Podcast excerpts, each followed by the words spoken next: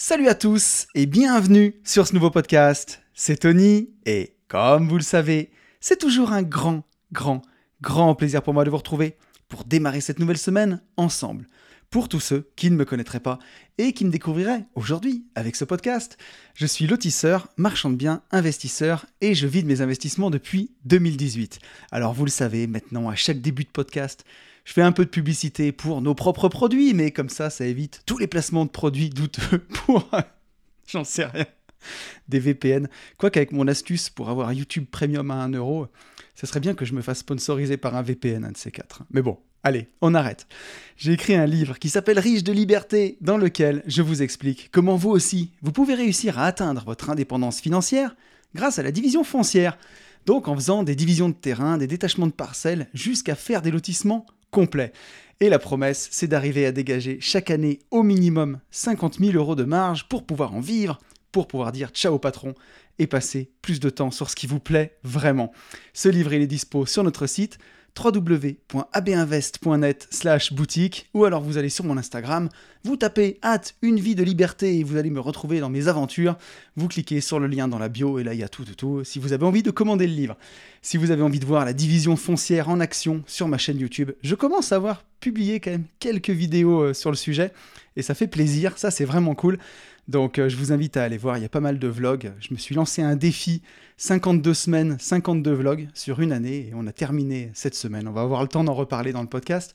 Mais euh, voilà, les derniers vlogs, pardon, il y a pas mal de divisions foncières, donc euh, si ça vous intéresse, n'hésitez pas. Si jamais vous avez envie d'aller plus loin avec moi aussi, on a une formation pour aller encore plus loin dans la division qui s'appelle Division foncière expert. Vous avez plus d'infos sur le lien dans la bio. Elle est aussi disponible au CPF.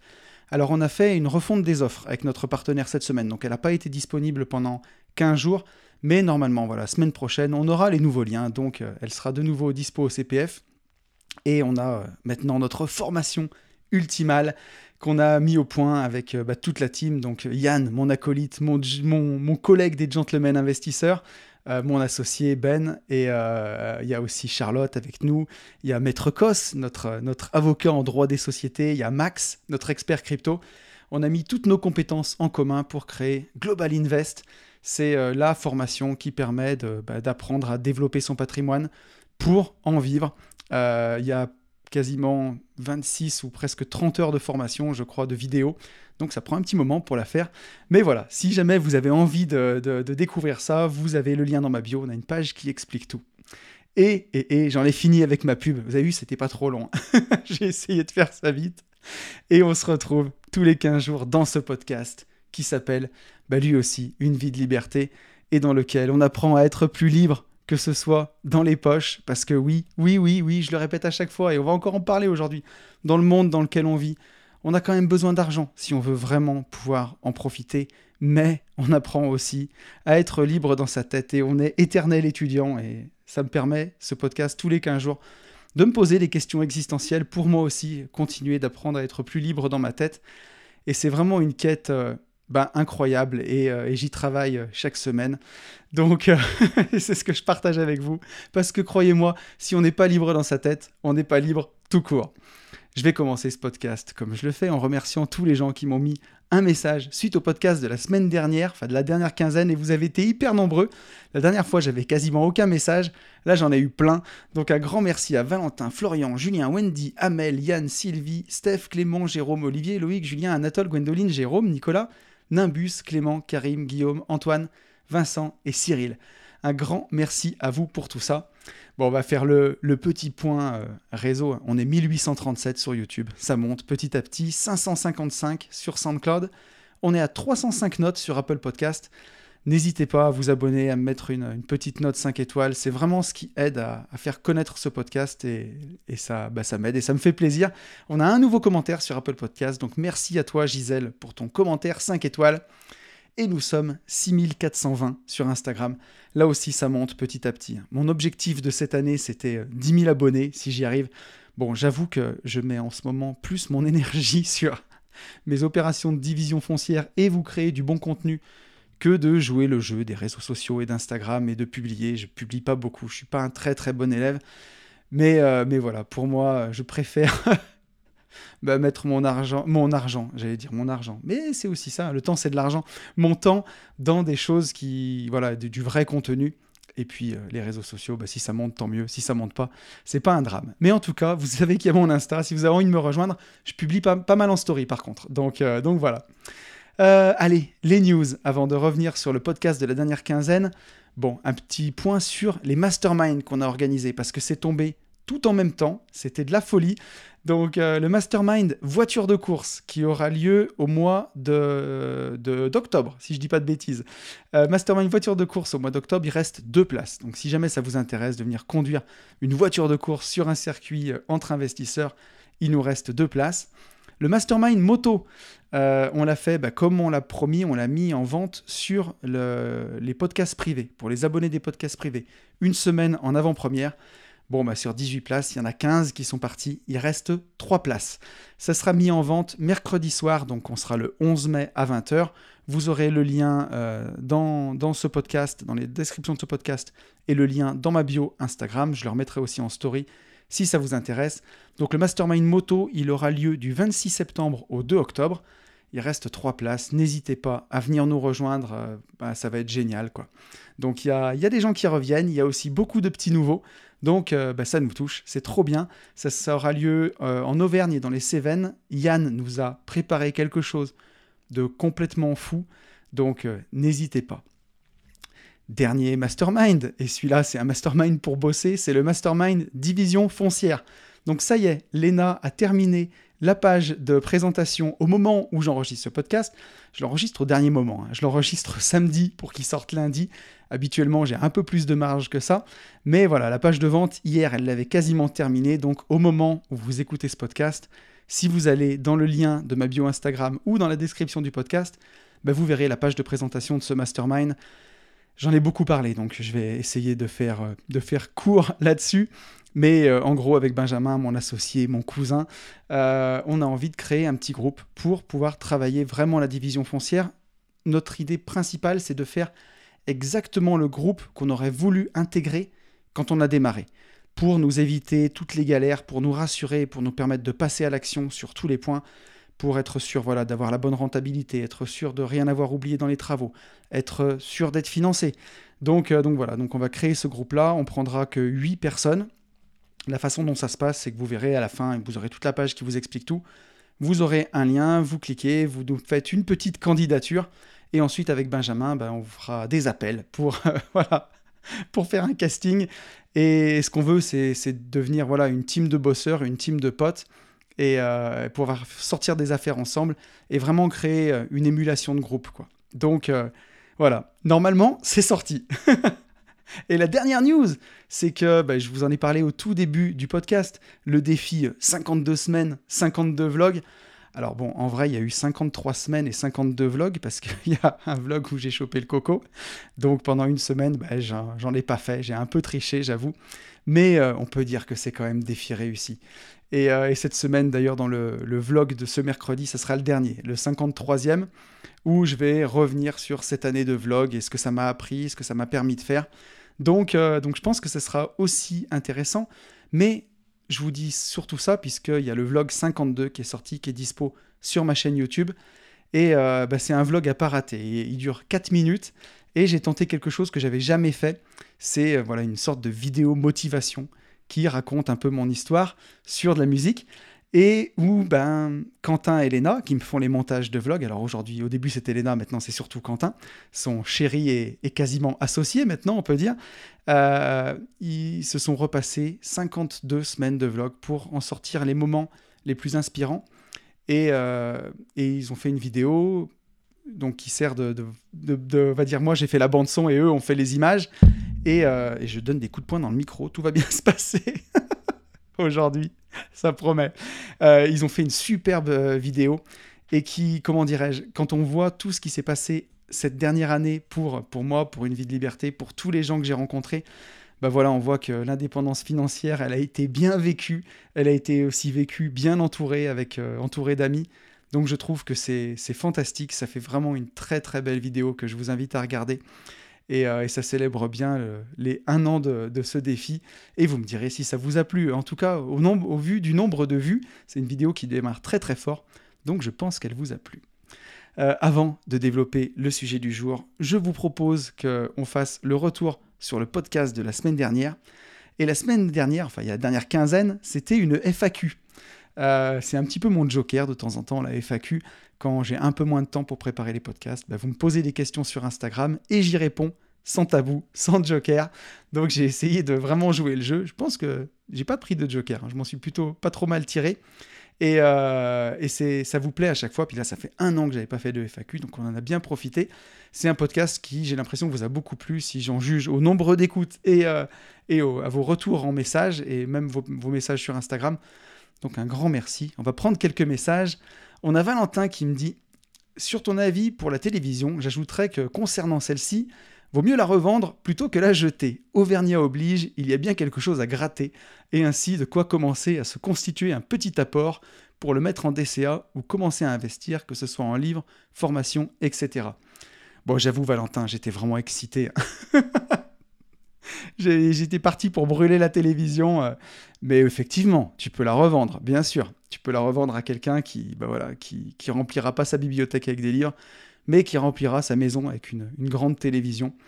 Et c'est comme ça, on pourra pas sauver tout le monde. Hein. Donc, euh, donc il n'y a pas de problème. Ouais, j'avoue, j'étais un peu radical, mais euh, j'ai vraiment insisté sur sur ce message-là en fait, parce que c'était tellement important. Et allez, je, serai gentil dans le podcast, dans celui-ci, mais il y a beaucoup, beaucoup de gens qui m'ont écrit sur Insta. Et quand je dis beaucoup, c'est franchement des dizaines de gens qui m'ont écrit en me disant Oh, t'as raison, tonton, la télé, c'est vraiment abusé. Moi, la mienne, je la regarde quasiment plus. Je lis.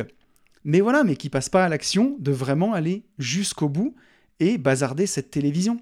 Donc, je vois hein, dans le podcast que j'ai fait la semaine dernière, ou enfin il y a 15 jours, où je dis arrêtez avec cette télé, vendez-la, sortez-la de chez vous. Il y a plein de gens qui sont d'accord, mais il n'y en a pas encore assez, je trouve, qui sont assez courageux pour vraiment le faire et dégager cette télévision de chez eux. Donc, euh, voilà. Hein. Euh, moi, je, dis ça, je dis rien. Après, chacun fait comme il veut. Mais franchement, s'il y avait un truc à retenir de ce podcast, c'est la télé chez soi, c'est du média de masse, c'est fait pour la moyenne, c'est du divertissement bas de gamme ça n'a aucune place euh, dans une maison, pour moi. On a un message de Jérôme qui me dit Salut, merci pour tes podcasts. Tu dis faire du private equity, donc de l'investissement en entreprise.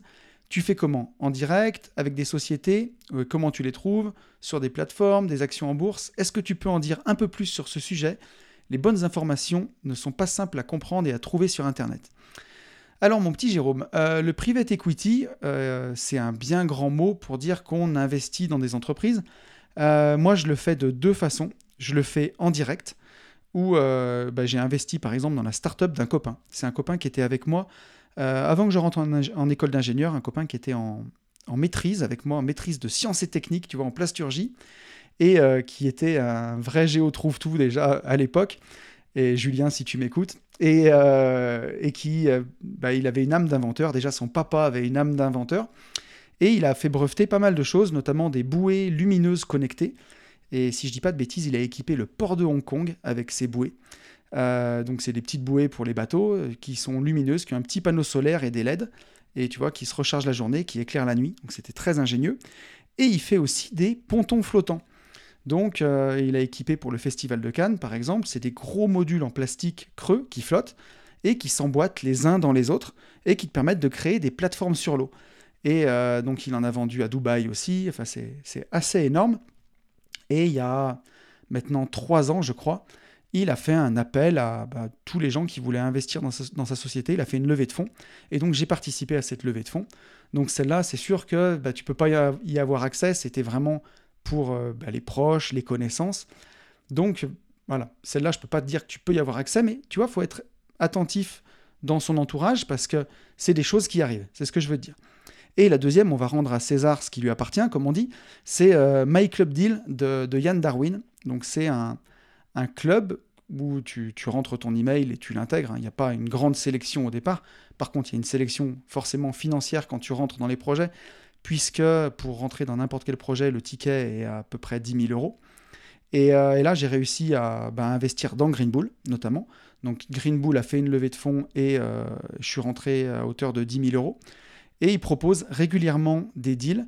Et je suis rentré dans plusieurs deals aussi euh, qui sont vraiment très intéressants. Des fois, c'est carrément des deals de promotion où ils construisent des immeubles.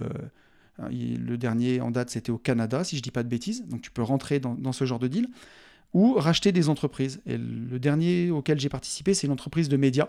Donc je suis rentré dans, ce deal-là et j'ai fait du private equity de cette façon. Et souvent, le private equity, c'est des tickets qui sont énormes. Hein. C'est, ça commence à 100 000 euros, tu vois, ils te disent même pas bonjour. C'est, plutôt ouais, 200 000, 500 000, 1 million et plusieurs millions. Et bah, grâce à ce système-là, ça permet d'amener ces deals de private equity à un ticket plus raisonnable, tu vois, 10 000 euros. Donc je trouve ça très intéressant et c'est comme ça que, je l'ai pratiqué. Euh, on a un message de Julien. Julien qui me dit Super retour, complètement d'accord pour la télé. Nous, ça fait six ans qu'on n'en a plus et c'est très bien. Quand mes parents viennent en, vacances, au début, ils ressentent un vide car chez eux, elle est toujours allumée au moment des repas. Mais ils m'ont avoué qu'en fait, quand ils rentrent maintenant, ils mettent plusieurs jours avant de la rallumer. Intéressant ton montant de dépenses, merci de nous l'avoir partagé. Et oui, pas besoin de 10 000 euros par mois pour être libre. Et de toute façon, une fois libre, on peut toujours continuer à faire grossir la boule de neige. Donc bon, j'ai voulu lire ton petit message pour le, retour sur la télévision. Je suis encore une fois euh, parfaitement d'accord avec toi. C'est vraiment dur à faire dégager de, chez soi la télévision. Mais une fois qu'on n'en a plus, euh, c'est difficilement supportable en fait. Et surtout, le, pire, je trouve, c'est la publicité. J'ai parlé euh, dans le podcast de cette publicité pour, c'est pour Midas hein, finalement. Je suis allé, je suis allé voir après le podcast pour être être sûr de moi. J'ai retrouvé la pub sur YouTube. Et ouais, vraiment, c'est une honte, quoi. J'ai vraiment l'impression boucher les oreilles des gamins, mais que, voilà, ils viennent nous chier dans la tête, quoi. Clairement. C'est. Ça me. Ça me choque, ça me choque. J'ai l'impression que c'est une insulte à notre intelligence, en fait, ce genre de pub. Donc, c'est pour ça que moi, la télé, c'est vraiment épidermique maintenant. Quand j'arrive chez quelqu'un et qu'elle y est, je cherche la télécommande pour l'éteindre. Donc, voilà. Et, euh, et, sur le montant de dépenses, bah oui, oui, effectivement, la liberté. Euh, il y a des gens qui veulent 10 000 euros par mois et ils ont déjà de, très bonnes vies où ils profitent en gagnant 2 000 euros par mois. Donc pourquoi vouloir euh, autant, autant, autant alors que on peut commencer euh, avec beaucoup moins? Je suis d'accord aussi qu'il faut bah, se sécuriser et, je ne conseillerais pas à quelqu'un qui a 000 euros de cash flow sur son premier immeuble de quitter son boulot. Mais encore une fois, plutôt que tout blanc ou tout noir, bah, c'est toute une échelle de, niveau de gris entre les deux, on va dire. Et, euh, voilà, plutôt que d'être binaire, euh, j'ai pas 10 000 euros, j'arrête, euh, j'arrête pas, bah, peut-être qu'on peut arrêter avec beaucoup moins et, comme tu dis, entreprendre. Et on aura une question justement là-dessus dans, la, dans la le dernier retour. Donc merci à toi, merci à toi Julien. On a un message de Time for Change. Et pour une fois, un message qui n'est pas d'accord avec moi. Donc, on va avoir le temps d'en parler, mais je vous le dis, vous n'êtes pas obligé d'être d'accord avec moi, et ça me fait aussi plaisir d'avoir des retours qui euh, vont pas forcément dans mon sens. Et ce message de Time for Change, il nous dit Salut, je t'écoute depuis un petit moment. À mon sens, tu t'es libéré de la famille pour aller vers l'entrepreneuriat avec quelqu'un qui faisait partie de ta famille et qui avait le même âge, et aussi parce que tu avais un backup. Donc je ne te considère pas comme libéré, car la liberté n'est pas que financière. Pour moi, on n'est jamais libre, car nous restons toujours soit dépendants de quelque chose, soit dépendants de quelqu'un, ou encore même d'une culture. Pour moi, je m'inscris plus dans la deuxième partie de Fire, Retire Early, donc euh, retraite euh, plus tôt, pour enfin vivre et profiter du temps qui reste à bon entendeur. Alors je ne connais pas ton prénom, donc merci à toi pour ton message, Time for Change, même si on n'est pas d'accord. Et je vais reprendre ton message pour, euh, pour y répondre, mais quand tu dis que je me suis libéré de ma famille pour aller vers l'entrepreneuriat avec quelqu'un du même âge, que j'avais un backup. Alors concrètement, j'avais, plus qu'un backup, hein, puisque je veux dire, aujourd'hui, pour qu'on parle clairement, je n'ai absolument plus besoin de travailler. Si euh, j'ai envie de rester chez moi, de rien faire et de partir en voyage pendant trois ans, mes finances continueront d'augmenter mécaniquement toutes seules, vu mon niveau de vie et vu ce que j'ai réussi à faire. Donc, euh, c'est bien plus qu'un backup, j'avais atteint l'indépendance financière. Et, euh, donc, bah, pour moi, pour revenir sur ce que tu dis sur la famille, Benjamin, mon associé, il fait partie de ma famille, oui, mais c'est choisi, tu vois, j'ai choisi de travailler avec lui. Alors, on n'a pas le même âge, hein. en revanche, il est, beaucoup plus jeune que moi, on a, on a 7 ans d'écart avec Benjamin. Donc c'est aussi pour moi important d'être avec lui, ça me fait plaisir, ça me fait plaisir d'entreprendre ensemble.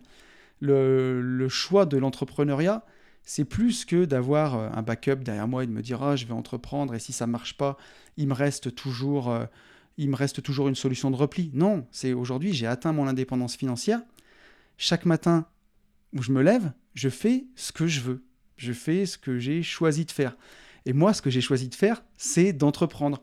Entreprendre avec Ben, parce que c'est ma famille et pour moi, ça a du sens.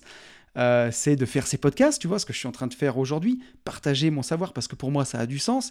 Enfin, mon savoir, mon expérience plutôt. Euh, mon savoir, ouais. Ça va les chevilles? Non, mais partager avec Yann, par exemple, partager notre expérience tous les deux, avec d'autres, euh, investisseurs, d'autres entrepreneurs, c'est essayer d'avoir un impact en fait. Et c'est ça qui est important pour moi. Après, pour ce que tu dis, euh, tu, ne me considères pas comme libéré, car la liberté n'est pas que financière. Là-dessus, je te rejoins. Euh, je te rejoins, la liberté n'est pas que financière. Et d'ailleurs, c'est ce que je dis à chaque début de podcast. La liberté dans les poches, c'est bien, mais si tu n'as pas la liberté dans la tête, ben ça vaut rien du tout, quoi. Et tu me considères pas comme libéré. Et encore une fois, je suis d'accord avec toi, et c'est toi qui le dis d'ailleurs dans la phrase qui suit. On n'est jamais libre, parce qu'on reste toujours ou dépendant de quelque chose, de quelqu'un ou d'une culture. Et là-dessus, je te rejoins aussi, la liberté, ça reste une utopie. C'est un but, c'est comme une étoile du berger dans le ciel qui, me guide, en tout cas, et qui nous guide pour, pour ceux qui m'écoutent. C'est quelque chose à atteindre, mais ça restera toujours comme la perfection, c'est une utopie. Aujourd'hui, je ne peux pas te dire que je peux partir vivre à Dubaï demain. J'ai des enfants, je les aime, ils sont ici. Mais je fais le choix de rester pour eux. Si je voulais, je pourrais vraiment partir le faire. Mais je fais le choix de rester pour eux mais euh, je ne choisirais pas de partir, tu vois. Donc effectivement, je suis pas libre de ce point de vue-là. Et je suis d'accord avec toi. La liberté, c'est une utopie.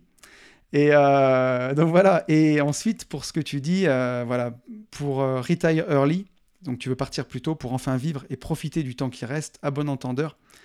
Alors là-dessus, je, te dirais que je suis pas complètement d'accord avec toi, une nouvelle fois, parce que il faut faire quand même attention là-dessus à pas tomber dans le jugement de valeur, tu vois et penser que tu as la bonne façon de vivre et que les autres n'ont pas la bonne façon de vivre. Pour moi, personne n'a la bonne façon de vivre, que ce soit clair. Et encore une fois, je suis pas en train de vous dire avec ces podcasts que j'ai trouvé la recette du bonheur et faites comme moi, vous serez heureux. Euh, et, de vous convaincre que moi j'ai trouvé la bonne façon de vivre. C'est pas ça. Mon combat, c'est pas de vous dire qu'il faut vivre à ma façon. Mon combat, c'est que vous puissiez avoir le choix en fait et faire vos choix en connaissance de cause. Si pour vous, ce qui est important, c'est de reprendre l'exploitation euh, viticole familiale, eh bien c'est ça la liberté, c'est de choisir de faire ça.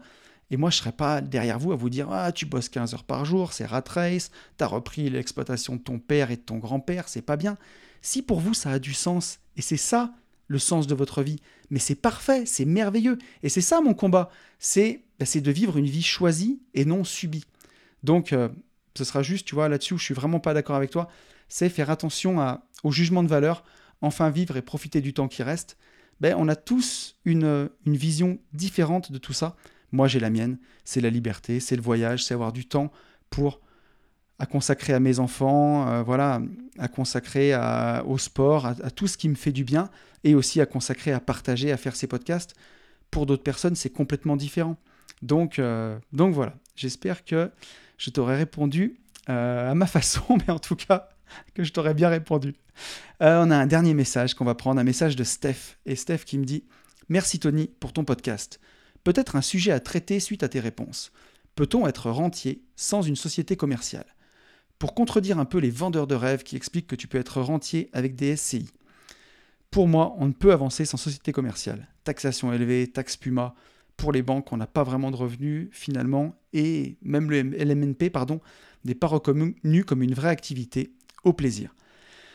Alors, mon petit Steph, euh, pour te répondre, pour moi, si vraiment tu veux aller jusqu'au bout, oui, pour moi, on peut être rentier sans société commerciale. Si tu as 2 millions d'euros de patrimoine immobilier déjà payé, bah, tu, vas le louer, tu vas, si tu es à peu près à 10% de rentabilité, tu vas obtenir 200 000 euros de loyer par an, par exemple. Et euh, là-dessus, tu vas être hyper taxé, quasiment à presque 60% donc il va te rester 80 euh, 000 euros, on va dire. Euh, et sur tes 80 000 euros, tu auras peut-être un peu de travaux, de choses comme ça, mais il te restera au moins 50 000 euros. Donc tu seras à 4 000 euros par mois et tu pourras vivre tranquillement de tes loyers loués en nu. Mais bon, est-ce que c'est vraiment rentier? Parce que 2 millions de parcs immobiliers, c'est quand même du boulot aussi à gérer, même si c'est loué en nu. Il y a quand même des travaux à programmer, il y a aussi une rotation de son patrimoine à faire. Donc, il y a quand même du boulot. Si tu veux pousser le délire euh, jusqu'au bout, tu vends les 2 millions de patrimoine immobilier, t'achètes pour 2 millions d'euros d'ETF, qui vont te produire peut-être aller 8%, 8% par an, tu seras un peu moins taxé, tu auras la flat tax, mais tu vas gagner 160 000 euros bruts. En flat tax, tu vas être à 30%, donc allez, je vais faire les calculs de tête, mais euh, il va te rester un peu plus de, un peu plus de 100 000 euros, on va dire, 112 000 euros exactement. Donc, euh, bah, une fois que tu auras, si oui, si tu pas de bêtises, j'ai fait les calculs de tête, donc euh, vous m'en voudrez pas, mais on doit, euh, on doit pas être loin. Et voilà, donc il va te rester ça, et tu pourras vivre avec ça. Après, tu auras forcément la taxe Puma, tu auras tout ça. La vraie question, c'est pas ça, c'est est-ce que c'est vraiment intéressant? Est-ce que, est-ce que c'est vraiment ça le, le sens de la vie qu'on a envie de mener et derrière ne faire plus aucune activité? Alors bien sûr, tu pourras te consacrer à de l'associatif, à plein de choses, mais euh, en tout cas, si tu veux vraiment ma réponse à ta question, oui, pour moi, il faut un patrimoine qui soit plutôt élevé, si on veut y arriver. Euh, en dessous d'un million d'euros, ça me paraît net. Hein. En dessous d'un million d'euros payé net, ça me paraît quand même relativement euh, compliqué d'y arriver. Ensuite, euh, pour moi, si, jamais tu, veux vraiment le faire, bah voilà, c'est possible. Si tu as un patrimoine qui est supérieur à un million, c'est possible. Si tu me demandes mon avis à moi, je ne pense pas que ce soit une vie vraiment rêvée, parce que je suis un entrepreneur dans l'âme et parce que j'aime entreprendre et parce que forcément j'aime aussi gagner de l'argent. Et si tu as été capable de faire un million d'euros de patrimoine, c'est que tu aimes aussi gagner de l'argent et ce sera compliqué de t'arrêter.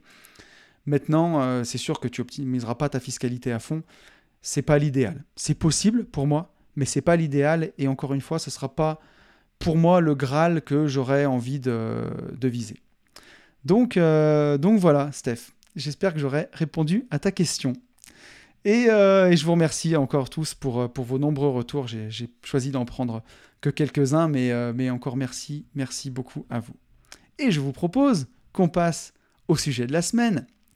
Et donc cette semaine, j'ai voulu prendre le temps de développer avec vous un sujet qui, bah, me tient aussi à cœur, un peu comme tous les sujets. Et pour moi, c'est un sujet dont, on a finalement peu conscience quand on est dans ses premières années de boulot et qui prend de plus en plus de place au fur et à mesure qu'on avance dans la vie.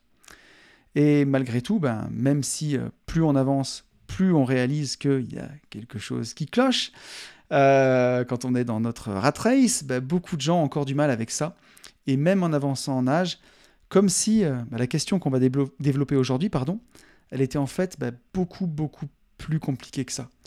Et comme si finalement, il fallait absolument passer par une éducation financière pour qu'on puisse enfin réaliser que ce qu'on a de plus précieux sur Terre, bah, c'est pas justement l'argent, mais c'est notre temps. Donc vous l'avez compris, aujourd'hui, on va parler ensemble de la valeur de notre temps. Et ça fait un moment que j'ai envie d'aborder ce sujet dans le podcast. Mais voilà, tous les 15 jours, comme je fonctionne au feeling, c'est souvent autre chose qui me marque dans la semaine et qui me donne euh, bah, finalement le sujet. Et bah, cette semaine, elle n'a pas fait exception, puisque c'est en regardant des, photos avec mes enfants dans mon téléphone que j'ai eu envie de traiter de sujet, ce sujet et que je me suis dit, bah, allez, c'est le moment. Et donc on regardait des photos ensemble, des photos qui datent de quelques années, et on était sur l'année 2017, il y a 5 ans un an avant que je quitte mon job. Et je me souvenais très très bien de ces moments. Et j'ai l'impression que bah, c'était hyper récent. quoi. C'était Pour moi, c'était hier. Et puis, on a basculé sur des photos de, décembre 2018. Donc vraiment le moment où j'ai lâché mon job, au moment où j'ai arrêté d'échanger mon temps contre de l'argent pour pouvoir vivre bah, cette vie plus libre et pour pouvoir entreprendre. Et, euh, même si je suis conscient qu'en un peu plus de trois ans, il s'est passé énormément de choses dans ma vie, mais j'ai toujours l'impression que ces choses-là, elles se sont passées hier.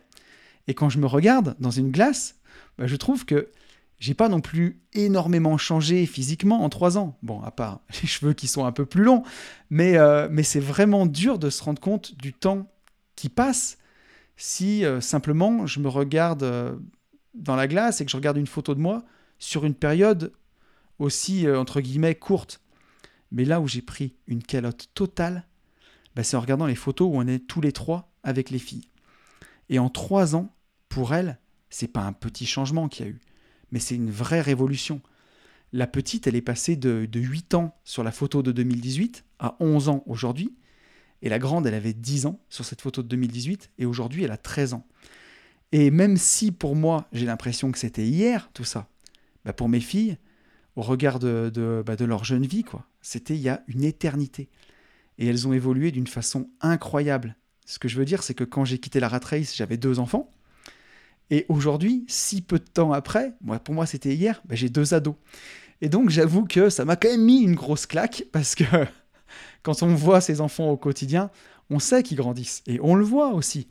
Mais pas du tout de la même façon que quand on reprend une photo qui date de quelques années. Et, euh, j'ai repris encore un peu plus conscience, s'il le fallait, hein, de ce temps qui passe et de l'importance d'en profiter du mieux qu'on peut. Et que les moments qu'on a gâchés ou qu'on a perdus, ben voilà, ils le sont à tout jamais. quoi.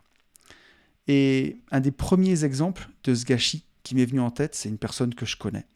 Et, euh, et, je suis sûr que vous avez tous une personne comme ça dans votre entourage.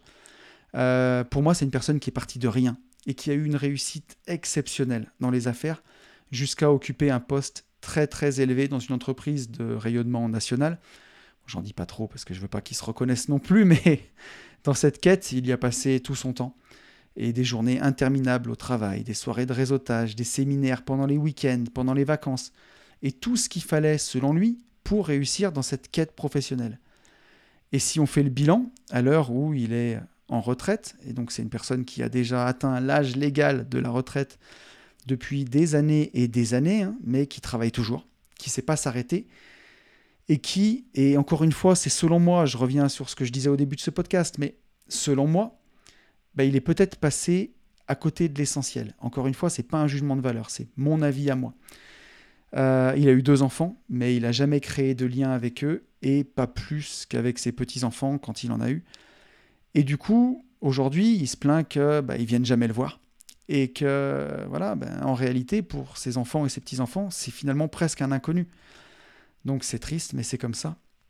Et, euh, j'ai un autre exemple exactement comme ça, d'ailleurs, d'un ami qui n'avait bah, quasiment jamais vu son père quand il était jeune, à cause du travail de son père. Et on en avait discuté il y a, quelques années et il m'avait dit, tu sais, mon père, il partait le matin à 5 heures, il rentrait le soir à 23 heures, je l'ai quasiment jamais vu.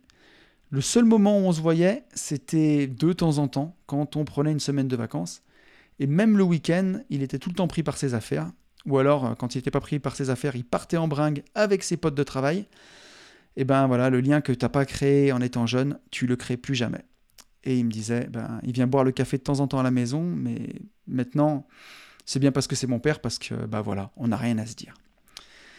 Et donc, quand je pense à ces deux histoires autour de moi, ben, la réflexion qui me vient à ce stade, c'est que il y a beaucoup de gens qui réclament plus d'argent sous toutes ses formes, hein.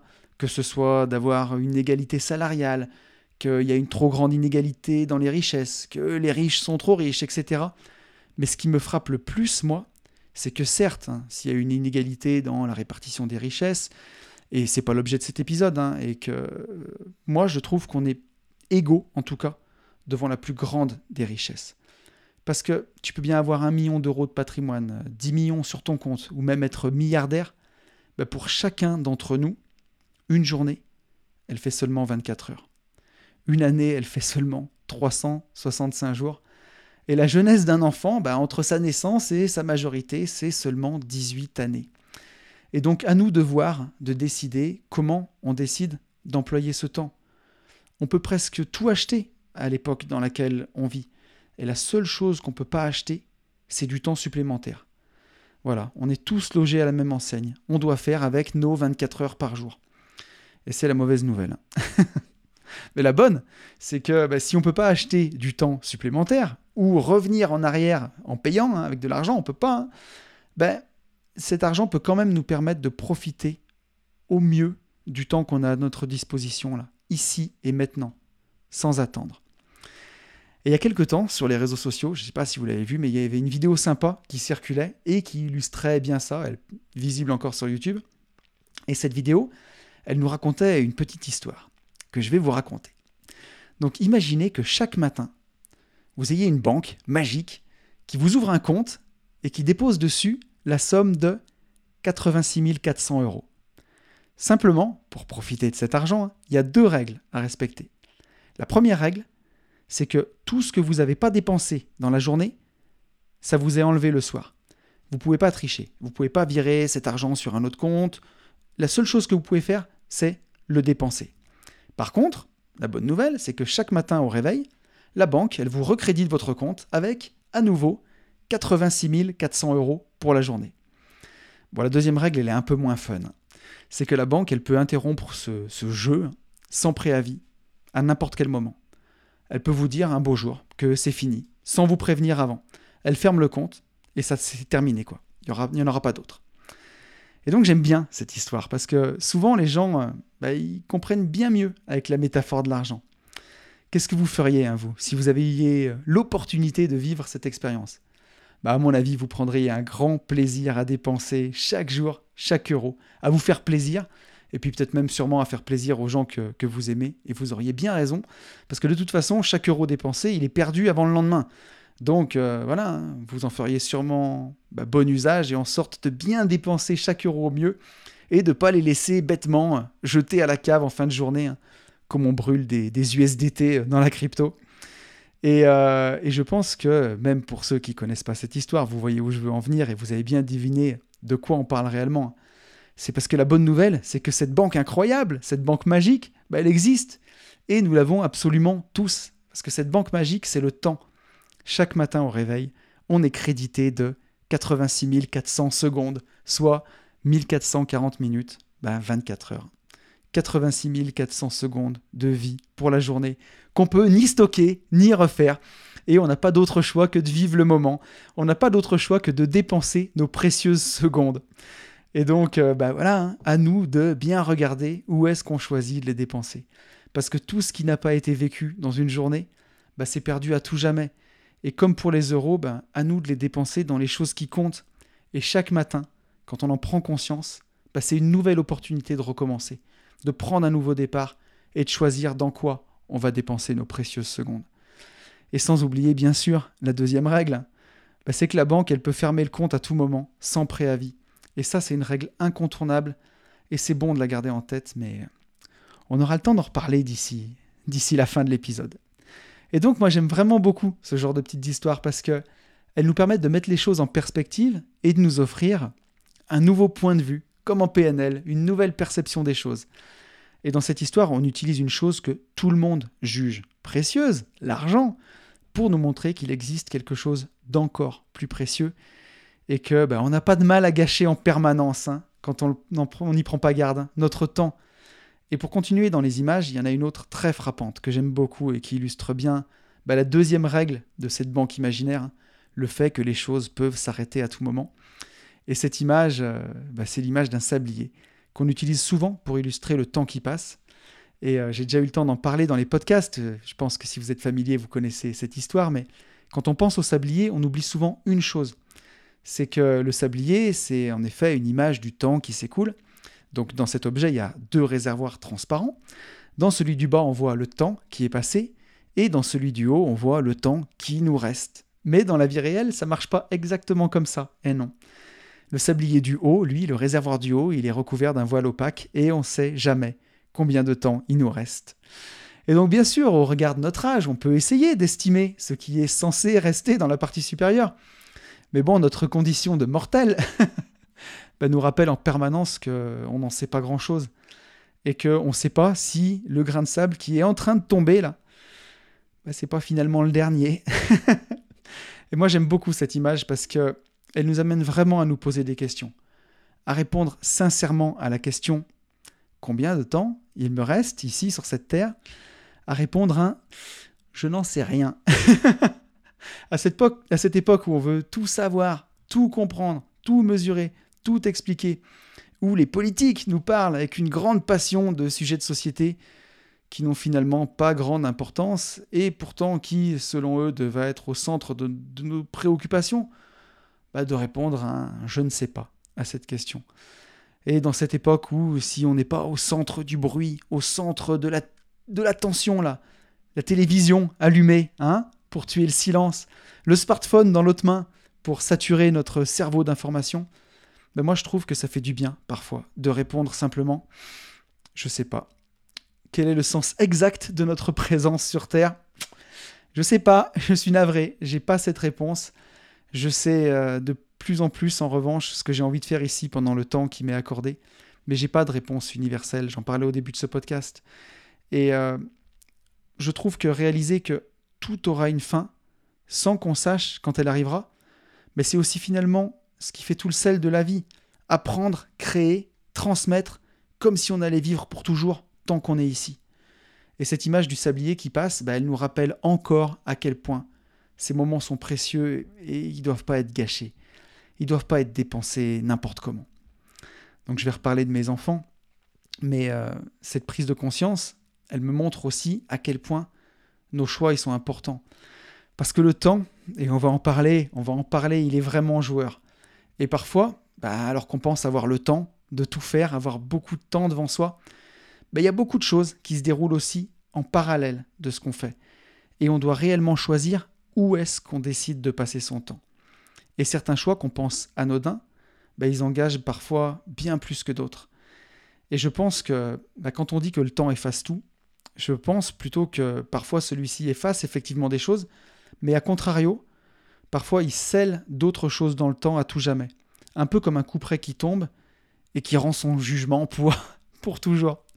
Et au lieu d'effacer les choses, bah, le temps, il les renforce. Donc rassurez-vous, je vais, je vais vous illustrer ce que je pense. Et pour ça, on revient un peu en arrière. En novembre 2018, j'ai eu l'opportunité de faire un voyage à moto à Madagascar, quelques mois avant de quitter mon job. Et donc j'avais déjà eu la chance de partir 17 jours en Inde à moto et 15 jours au Sri Lanka, toujours en moto, sur des Royal Enfield, pour ceux qui voient ce que c'est. Et c'était incroyable. La Royal Enfield, c'est une moto qui est toujours produite en Inde et, dans les pays d'Asie. C'est un design anglais à l'origine. Et c'est la moto vintage par excellence. Donc c'est une machine, une machine qui n'a bah, quasiment pas changé en conception en plus d'un demi-siècle. Et donc j'avais déjà fait deux pays sur cette bécane, c'était une expérience folle. Et là j'avais une nouvelle fois l'opportunité de recommencer et de découvrir un nouvel endroit. J'étais surexcité, j'étais trop content. Et là, me demandez pas comment je me suis démerdé. À l'époque, j'étais toujours dans ma rat pour encore quelques mois, donc je me trouve des excuses, mais je me suis emmêlé dans les dates. Et alors que j'avais déjà réservé mes billets d'avion et que j'allais payer le premier raconte de ce voyage, je me suis rendu compte que je partais pendant l'anniversaire des 10 ans de ma grande fille. Et là, enfer et damnation, je me suis demandé comment j'allais faire. Et passer le moment où j'ai découvert le problème et le temps de me dire que j'avais totalement merdé, je crois que j'ai pas hésité plus d'une minute avant de purement et simplement annuler et abandonner mon idée de voyage. Et je sais que les gens avec qui je devais partir à l'époque m'en ont un peu voulu, en tout cas sur le moment, mais pour moi le choix était bah, hyper vite fait dès que j'ai réalisé mon erreur. Et on a tous des sensibilités différentes, encore une fois, il n'y a pas de jugement de valeur, mais pour moi, et surtout à mon sens, pour les 10 ans d'un enfant, c'est vraiment symbolique. Et un anniversaire comme celui-ci, bah, si on le rate, c'est une marque à tout jamais. Pour moi, c'est comme un coup de marteau sur un meuble. On a beau le poncer, le repeindre, le vernir, bah, pour celui qui le sait, qui passe sa main ou qui porte son regard, bah, la marque est toujours là et pour toujours. Et elle fera partie à jamais de la vie de la personne. Hein. Le jour de mes 10 ans, mon papa n'était pas là. Et là, je le dis direct, moi, j'ai pas voulu prendre ce risque. Et comme je le disais, ben, le, temps, il est joueur. Et la vie, ben, elle nous envoie en permanence des choix qu'on devra faire. Entre une personne qui compte et une autre personne qui compte. Entre une chose qui nous fait plaisir et quelqu'un qui a besoin de nous. Ou entre une chose urgente et une chose importante. Et c'est pour ça que notre temps, il est aussi précieux. Et j'en reviens à la magie de l'indépendance financière qui nous permet, à sa manière, d'acheter du temps en fait. Plus on a de temps à notre disposition, moins on a à faire ce genre de choix qui nous demande beaucoup d'efforts. Et c'est aussi pour ça que ben, c'est tellement important d'avoir des revenus qui proviennent pas du temps que l'on a échangé contre de l'argent. Et ça fait du temps en plus à dépenser pour ce qui compte vraiment. Et donc toutes ces petites images, elles nous permettent de réaliser que finalement, notre actif le plus précieux, ben, c'est pas notre temps, Pardon. oh, le lapsus. Ah, je le laisse. C'est pas grave. On va reprendre. Ces petites images, elles nous permettent de réaliser que finalement, notre actif le plus précieux, c'est pas notre argent, c'est notre temps. Mais oui, pour les gens qui sont familiers avec tout le domaine de l'indépendance financière, bah, ça tombe réellement sous le sens. C'est enfoncer les portes ouvertes, on est d'accord. Mais pour le commun des mortels, et pour moi, il y a pas plus de trois ans, bah voilà, ça fait pas, mal, pas de mal de le répéter. Hein. Temps supérieur à argent. C'est réellement notre actif le plus précieux. Tout ce qu'on peut acheter avec de l'argent, on peut le refaire. Une maison qui brûle, on peut la rebâtir. Une Porsche qu'on fout dans un mur, on peut la réparer ou on peut en acheter une autre. Mais le temps perdu, il se rattrape à tout jamais. Il, se rattrapera ben, jamais, quoi. Il est passé pour toujours. On ne peut pas le rattraper. Et donc, euh, encore une fois, on peut se poser la question de comment on va décider d'employer notre temps. Celui qui nous a été donné et dont on dispose ben, finalement librement à l'origine. Et est-ce qu'échanger 40 heures de son temps chaque semaine pour profiter de quelques heures de repos le week-end, est-ce que c'est une bonne façon de dépenser son temps? C'est la plus communément admise, ça c'est sûr, c'est la norme, mais si on questionne bien les choses, est-ce que c'est la meilleure? Alors on est bien d'accord, et c'est tout le propos et la raison d'être de ce podcast, d'une vie de liberté, il faut de l'argent si on veut profiter de son temps, si on veut pouvoir acheter du temps libre. Mais peut-être que le salariat, c'est finalement une des pires façons d'y parvenir. Et on en parlait encore récemment dans le podcast avec Delphine Pinon, où j'ai eu la joie d'être invité il y a, quelques temps, euh, le podcast richissime. Le salariat, c'est parfois vraiment une impasse quand on cherche la liberté. Pas toujours, mais parfois. Et on est payé un montant fixe, quelle que soit notre performance. On est rémunéré au temps passé et pas au résultat de la tâche qu'on a accomplie. Et peu importe le temps qu'on y passe, même si on va plus vite, bah, au pire, on fera plus de travail dans le temps imparti, mais on ne saura pas payer plus.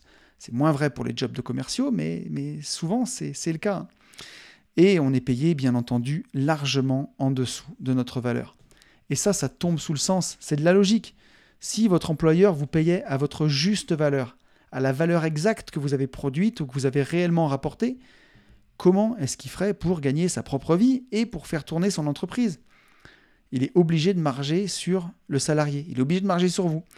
Et si on ajoute à ça ben, les charges salariales et patronales pardon, énormes qui viennent gréver ses revenus, ben, on se rend compte que le deal le plus communément admis pour gagner de l'argent, c'est le salariat, mais que c'est en fait une des pires façons de gagner sa vie.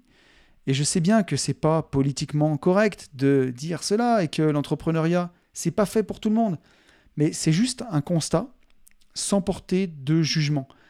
Échanger son temps contre de l'argent pour un patron, c'est pas la façon la plus optimale de collecter le maximum de valeur de son temps de travail. Tout simplement. D'ailleurs, une des façons les plus rapides et les plus simples de remédier à ça, c'est de passer en freelance. Alors je vois déjà la majorité se lever d'un bond pour me dire que c'est de l'esclavagisme moderne et qu'être freelance, c'est le mal. Mais bon, ça tombe bien, ce podcast ne s'adresse pas du tout à la majorité, elle n'est pas concernée par ce que je raconte. Donc, tout va bien. Moi, quand j'entends ce genre de choses, je vois surtout l'image du panier de crabe. Oui, oui, ce panier où le crabe du fond essaye toujours de tirer vers le bas celui qui essaye de s'élever et de changer sa condition. Bien sûr que si vous passez en freelance, vous allez devoir travailler dur et qu'il n'y a, rien qui va tomber du ciel. Mais en moyenne, rien que le fait de passer en freelance, d'exercer votre activité en freelance, ça permet de multiplier ses revenus par 3 par rapport à la même activité exercée en salarié. Ça fait plus de deux ans que je coach et c'est ce que j'ai constaté à chaque fois, une augmentation des revenus en moyenne multipliée par 3, voire plus. Euh, et j'ai même des exemples concrets que j'ai reçus dans ce podcast, hein, comme notre Lena nationale par exemple, ou même euh, Florette, chez qui on est allé faire un épisode de coaching J'irai investir chez vous, qui était architecte employé et qui a multiplié ses revenus par 5 en, en passant à son compte avec la même charge de travail. Et si on veut aller encore plus loin, quand j'avais mon entreprise de travaux publics, j'ai un de mes chauffeurs de tractopelle qui a démissionné pour passer en chauffeur de tractopelle en freelance. Et euh, je lui avais promis, parce que moi j'encourage l'entrepreneuriat, que je serais son premier client. Et donc, euh, il gagnait trois fois plus en étant à son compte qu'en étant, euh, en étant salarié. Voilà. Par contre, voilà, il prenait la responsabilité de son temps, mais même en étant chauffeur de tractopelle, qui n'est pas un métier sur Internet ou quoi que ce soit, on peut aussi exercer en freelance et on peut gagner bien mieux sa vie. Et il gagnait trois fois plus. Donc, bien sûr que ça fonctionne, bien sûr. Et ensuite, ben voilà, libre à vous de choisir de gagner trois fois plus pour accélérer votre indépendance financière en travaillant le même temps, ou alors de décider de gagner la même chose, mais de, de travailler trois fois moins pour profiter de votre temps. Et ce qui est important à avoir en tête, et je le répète de plus en plus, c'est que comme la vie passe vite, si on veut pouvoir profiter de tout ce qu'elle a à offrir avant l'âge de la retraite, ben voilà, il faut aller vite pour multiplier nos revenus en y consacrant le moins de temps possible. Et c'est pour ça qu'on n'a pas d'autre choix que de trouver des, hacks. Donc, quitter le salariat pour devenir freelance, c'est un premier hack, par exemple. Mais euh, si on choisit d'investir dans des appartements loués en nu à l'année pour vivre euh, des loyers quand le bien nous appartiendra dans 20 ans, c'est trop long. La vie, elle passe trop vite et on n'a pas le temps. Donc euh, voilà, atteindre l'indépendance financière en économisant sur ses salaires, c'est trop long. Il faut absolument trouver des hacks pour en profiter et aller plus vite. Voilà, il faut aller plus vite que ça. et c'est pour ça qu'on parle souvent des leviers à haut rendement, nous, comme la colocation ou la location courte durée dans l'immobilier. Et bah, justement, on doit absolument choisir ces leviers à haut rendement pour hacker la matrice. Et, euh, voilà, ce temps qui passe en matière d'investissement, là aussi, c'est le nerf de la guerre. Je faisais un tour dans, mes livres quand j'ai préparé ce podcast, et que ce soit en matière de business ou d'organisation, il y a plein de livres qui se réfèrent au temps. Euh, la 25e heure, par exemple, c'est un de mes livres pour apprendre à tirer le meilleur parti de son temps. J'ai Stratégie pour devenir euh, rentier en 10 ans de, Philippe Proudhon pour apprendre à constituer du capital et à le mettre au travail. Et tous ces livres, ils parlent du temps à leur manière. Ben voilà, parce que c'est une composante essentielle de la réussite et du succès. Et encore une fois, ben la façon dont on va employer son temps, elle sera capitale dans la réussite. Avec toujours cette boussole en tête que notre temps est plus précieux que l'argent qu'on peut gagner. Un autre exemple de gâchis de temps au quotidien, qui est en même temps un hack bah, tout aussi simple qu'on a à notre disposition, c'est d'optimiser au maximum le temps qu'on a déjà et qu'on considère comme nécessairement perdu. Et je pense par exemple au temps de trajet pour aller au travail. Pour beaucoup de gens, le temps de trajet, ça fait partie de la vie. Et avoir au quotidien 50 minutes de trajet le matin et 50 minutes de trajet le soir, c'est acté, quoi. C'est juste bah, comme ça c'est la vie moderne et euh, ben on peut rien y faire. Mais vivre de cette façon, en tout cas pour moi, c'est juste brûler sa vie n'importe comment. Et je me permets d'en parler en connaissance de cause parce que pendant 12 ans, j'ai fait le choix de rester habité dans ma campagne stéphanoise et de travailler à Lyon. Et eh ben, j'avais une heure de trajet le matin et une heure 15 le soir avec les bouchons. Allez, c'est cadeau. Je vais arrondir à 2h30 de trajet par jour avec les bouchons. Donc voilà, un peu plus de 10% de mon temps de vie pour me rendre au travail tous les jours. Et à cette époque, justement, j'avais pas le recul que j'ai aujourd'hui sur ce sujet. Mais avec mon regard actuel, je trouve que c'est un gâchis monstrueux. Et euh, heureusement, je mettais ce temps à profit, que ce soit le matin ou le soir, pour écouter des podcasts, euh, des vidéos, et c'est comme ça que j'ai fait une énorme partie de ma formation d'ailleurs. Donc c'est pas perdu. Mais quand même, c'est du temps qui nous fatigue entre le trafic, la position de conduite. C'est du temps qu'on passe pas en famille ou à vivre vraiment tout simplement. Et euh, bah, j'avais pas encore pris conscience à cette époque de ce qui avait bah, le plus de valeur dans notre vie. Et je me rends compte que bah, c'est souvent évident pour personne. Et j'ai des personnes que je connais qui, par exemple, louaient un grand gîte l'été, à 300 km de chez eux. Et ces gens-là, bah, tous les étés, plutôt que de prendre du personnel de ménage sur place pour faire le nettoyage du gîte, bah, c'est eux qui faisaient les entrées et les sorties et le ménage tous les samedis, en juillet et en août. 600 km de route le samedi, plus le ménage. Et qui me disaient Oui, mais tu te rends compte, on économise quand même 200 euros de ménage d'entrée et sortie, ça fait 800 euros par mois. Donc je vous passe euh, sur le carburant et l'autoroute, euh, ils ne faisaient pas le calcul. Hein. Euh, et voilà, que s'ils étaient restés à la maison. Mais bon, bah, au final, c'est passé une journée à faire un aller-retour pour gagner 50 balles. Voilà. Donc, euh, quand on en a parlé, ils l'ont réalisé et aujourd'hui, ils ont pris une personne sur place.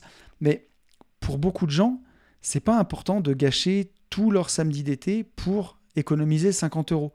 Comme si un samedi d'été, c'était une ressource infinie. Il y aurait des, dizaines de milliers de samedis d'été. Mais c'est pas le cas. On peut les compter. hein. Donc, euh, c'est tellement important d'en profiter. Tellement important. Et je vous rappelle, bah, comme je le disais tout à l'heure, que le temps est joueur. Parce que moins il nous reste de temps, et plus il passe vite. Et oui, rappelez-vous que quand on était enfant, bah, on comptait les dodos avant un événement. Et une semaine qui passait, s'il y avait cinq dodos avant d'aller chez un copain, bah, ça nous paraissait une éternité. Et ben en grandissant, le temps rétrécit. Et relativement, il passe plus vite. Bah oui, hein, une année pour un enfant de 10 ans, c'est 10% de sa vie. Et une année pour une personne de 40 ans comme moi, c'est 2,5% de sa vie. Donc relativement, c'est comme si le temps passait 4 fois plus vite pour nous. Et donc en préparant ce podcast, j'ai quand même voulu aller voir l'état de la science sur, ce sujet. Et en fait, tout semble aller dans ce sens-là. Euh, j'ai trouvé une étude de 2019 de l'université de Cambridge et euh, qui nous dit que ce décalage de perception, il est dû à notre cerveau qui perd en capacité cognitive avec le temps. Et qu'en fait, chaque jour, nos réseaux de nerfs et de neurones, ils grossissent, ils se complexifient, et ça allonge le trajet des signaux. Et en plus, au fil du temps, bah voilà, ces routes, elles se dégradent aussi, et c'est ce qui augmente bah, la résistance à la circulation des signaux électriques. Et du coup, bah, quand on vieillit, les chercheurs, ils expliquent que le cerveau stocke moins de souvenirs en 24 heures que lorsqu'on était enfant, et bah, ça nous donne l'impression que les journées raccourcissent. Et donc c'est bien ça, c'est juste, mon Dieu. Le temps, il semble nous passer beaucoup plus vite quand on vieillit. Et ben c'est ce qui le rend encore plus précieux. La bonne nouvelle, par contre, c'est que d'après ces mêmes chercheurs, c'est possible de contrer ce phénomène, par exemple en se créant de nouvelles expériences. Voilà. Partir en voyage sous une forme inédite, s'entourer de personnes jeunes, rencontrer de nouvelles personnes, parler une langue étrangère, diversifier ses activités. Bon, ça tombe bien, c'est tout le propos de la liberté financière. Et ça tombe sous le sens, hein. considérer que son temps, c'est la valeur la plus précieuse, bah, ça le valorise encore, notre temps, et il nous récompense en passant moins vite. Donc voilà, la liberté financière est bonne pour la santé. on va en profiter.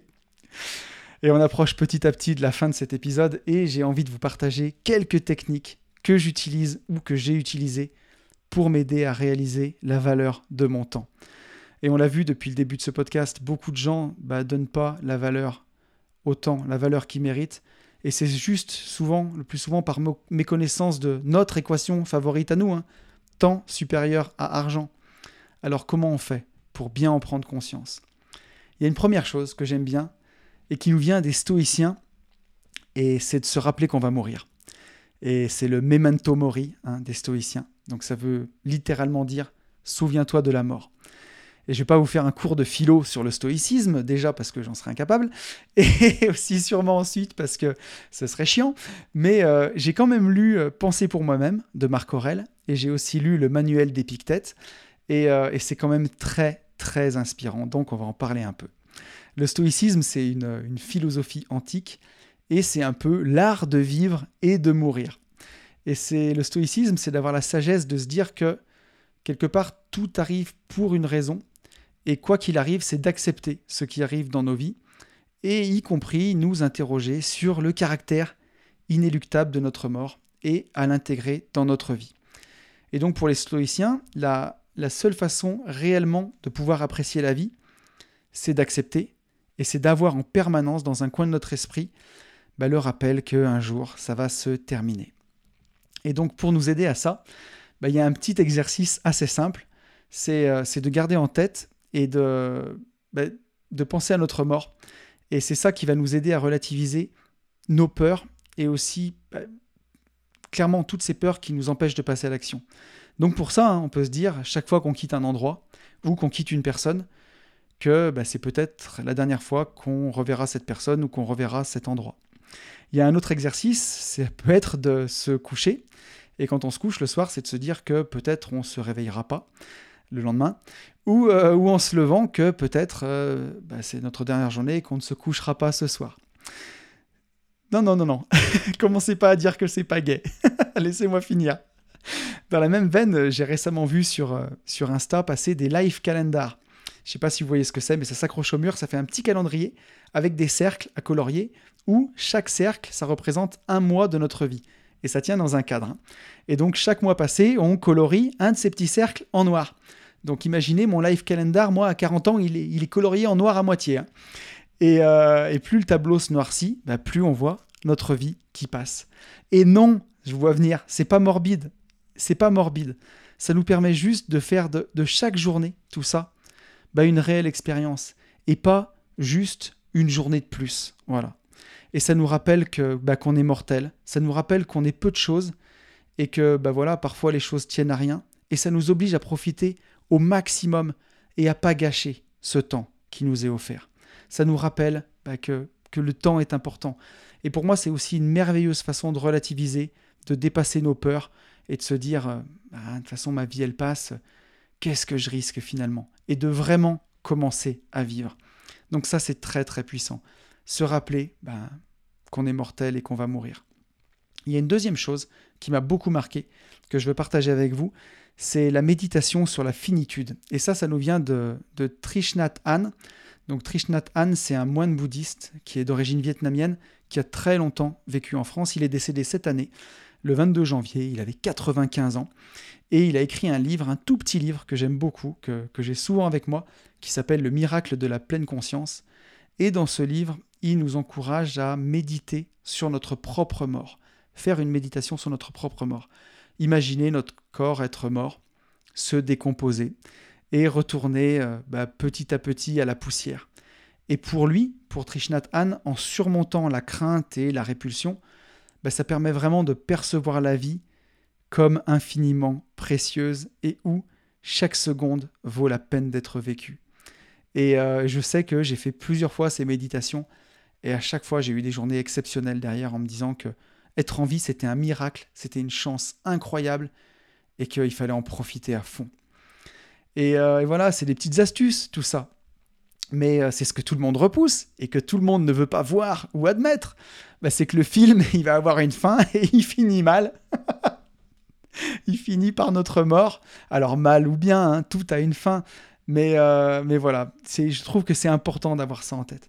Et une des dernières astuces que je veux vous partager, c'est celle de, bah, toujours réfléchir au, au, coût en temps que va vous prendre un projet. Donc je m'explique. Hein. Aujourd'hui que j'arrive à générer beaucoup plus d'argent que j'en dépense, j'ai revu toutes mes priorités. Donc bien sûr que j'aime gagner de l'argent. Je suis un entrepreneur avant tout, je le répétais au début de ce podcast.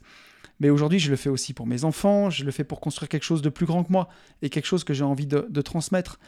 Et malgré tout, pour chaque projet que je choisis, chaque nouveau projet, bah, ma priorité, elle ne sera pas de, de regarder combien le projet va me rapporter, pas que ça en valeur absolue, mais surtout aussi combien il va me coûter en temps. Et je me pose toujours la question, combien de temps est-ce que je vais devoir passer sur ce projet pour le mener à son terme? Et donc je me retrouve aujourd'hui à refuser bien plus de projets que j'en accepte. Et c'est aussi pour ces raisons-là que j'ai mis en gestion tous mes biens immobiliers. C'est pour cette raison-là que je fais beaucoup d'achats-reventes. Et c'est aussi pour cette raison que j'ai pris un maître d'œuvre, par exemple, pour mes projets de construction. Et que je délègue quasiment aujourd'hui toutes les tâches qui ne nécessitent pas expressément ma présence. Et voilà, je délègue le plus possible pour pouvoir faire justement plus de choses et aussi et surtout profiter plus de mon temps.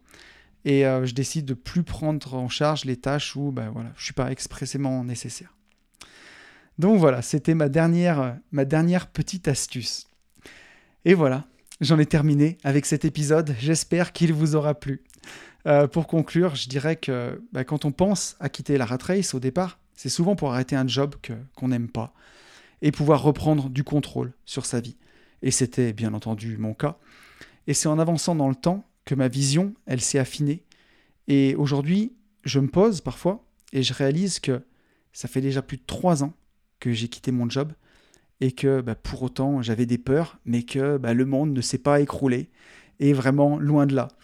Et euh, je pense que bah, j'avais atteint mon indépendance financière déjà quasiment deux ans auparavant, et même si tout n'était pas en place, le socle, l'argile, la masse financière, elle était là. Et petit à petit, bah, j'ai pris confiance dans la solidité de ce que j'avais bâti et de ce que je continuais à bâtir. Et mon patrimoine a continué de progresser. Et j'ai profité de mon temps bah, comme jamais.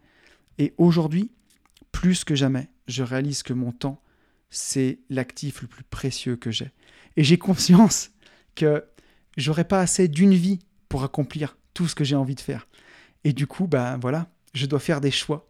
Et bah, le, plus souvent, c'est très dur de choisir. Et c'est encore pour ça, et toujours pour ça, bah, qu'il nous faut plus de temps. Alors c'est ce que je vais vous souhaiter. Je vais vous souhaiter de vous laisser suffisamment de temps à consacrer à vos projets pour vous permettre de les mener à leur terme. Je vais aussi vous souhaiter de, profiter du chemin parce que bah, c'est pas un secret pour nous, hein, mais c'est là que se trouve le vrai bonheur. Et vous le savez, je vous souhaite, par-dessus tout, de vivre libre.